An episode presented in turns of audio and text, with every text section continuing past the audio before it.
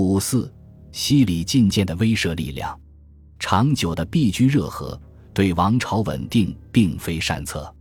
臣子们一再请求回京，咸丰帝也不能不加考虑。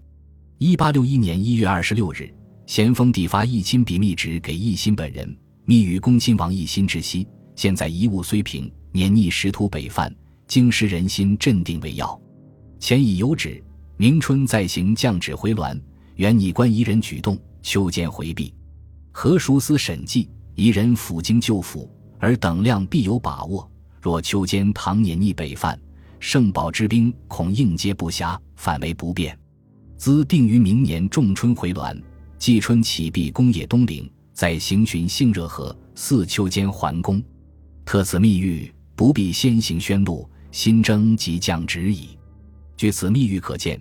咸丰帝原打算先观察一段英法等国公使驻京的事情，而后于秋天再回北京。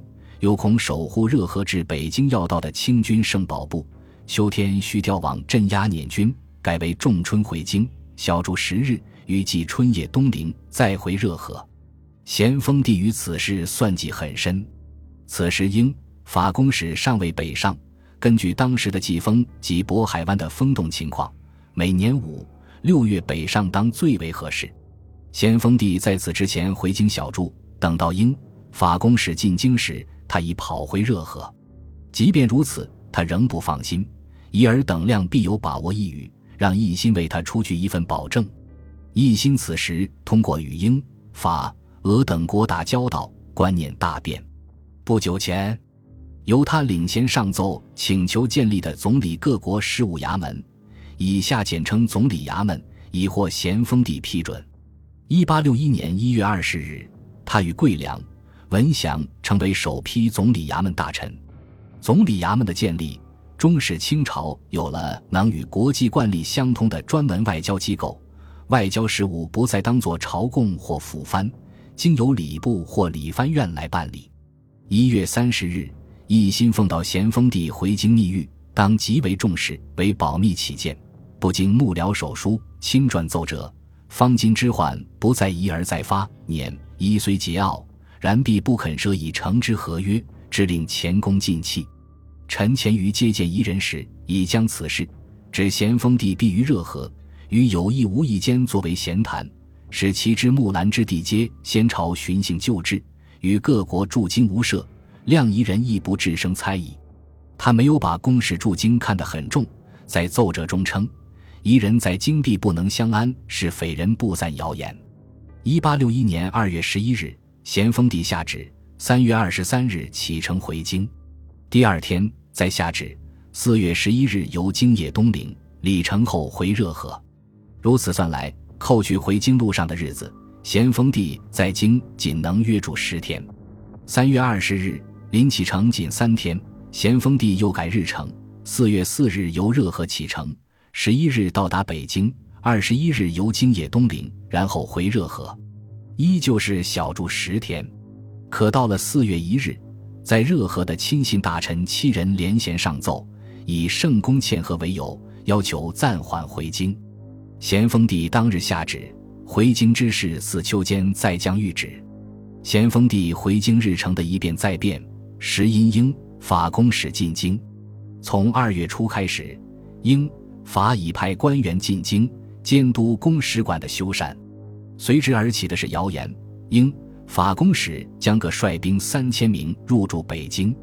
三月十四日，奕心奏报，法国公使一行约二十九人，约于三月三十日后进京。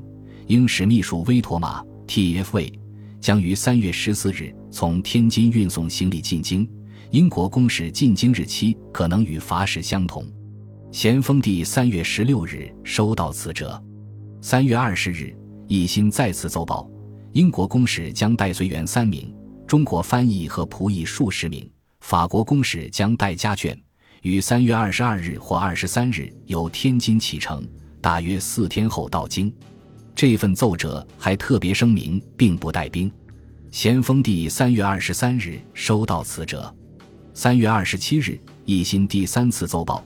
英国公使布鲁斯已于三月二十五日到京，法国公使布尔布隆已于三月二十六日到京。统计两国一从男女共六十余名，轿二乘，小车二十余辆，人推独轮行李小车三十余辆。在奏折中，奕欣还特别强调，英法公使的到来使带兵进京的谣言已息。咸丰帝三月二十九日收到此折，三月三十日，奕欣第四次奏报。三月二十八日，法国公使布尔布隆前来拜访他，表示金驻中国，实为两国永远和好。咸丰帝于四月一日收到此折。四月二日，奕欣第五次奏报，英国公使布鲁斯于本日中午前来拜访他，语言极为恭逊，礼貌愈加训谨。咸丰帝四月四日收到此折。四月五日，奕欣第六次奏报。他于四月四日回拜两国公使，该两国公使已知奉有上谕，回銮改期，遂于务谈时一再寻疾，未免多有疑义，而情辞仍属恭顺，礼貌亦颇为逊谨。咸丰帝于四月七日收到此折，从以上两份时间表中，可以清晰地看出咸丰帝不肯回京的原委。尽管奕欣一再报告，英法公使并未带兵。此时尚不知国际惯例的奕欣，也不知公使是否可以带兵。可在天津，大沽仍驻有英法联军的部队。尽管奕欣一再报告他与英法公使的礼尚往来，奕欣是按照中国的主宾礼节办理的。可咸丰帝最怕这种往来，一旦英法礼尚往来的提出进谏，又该如何是好？奕欣第六份奏折中称，英法公使对其回京改期多有疑义。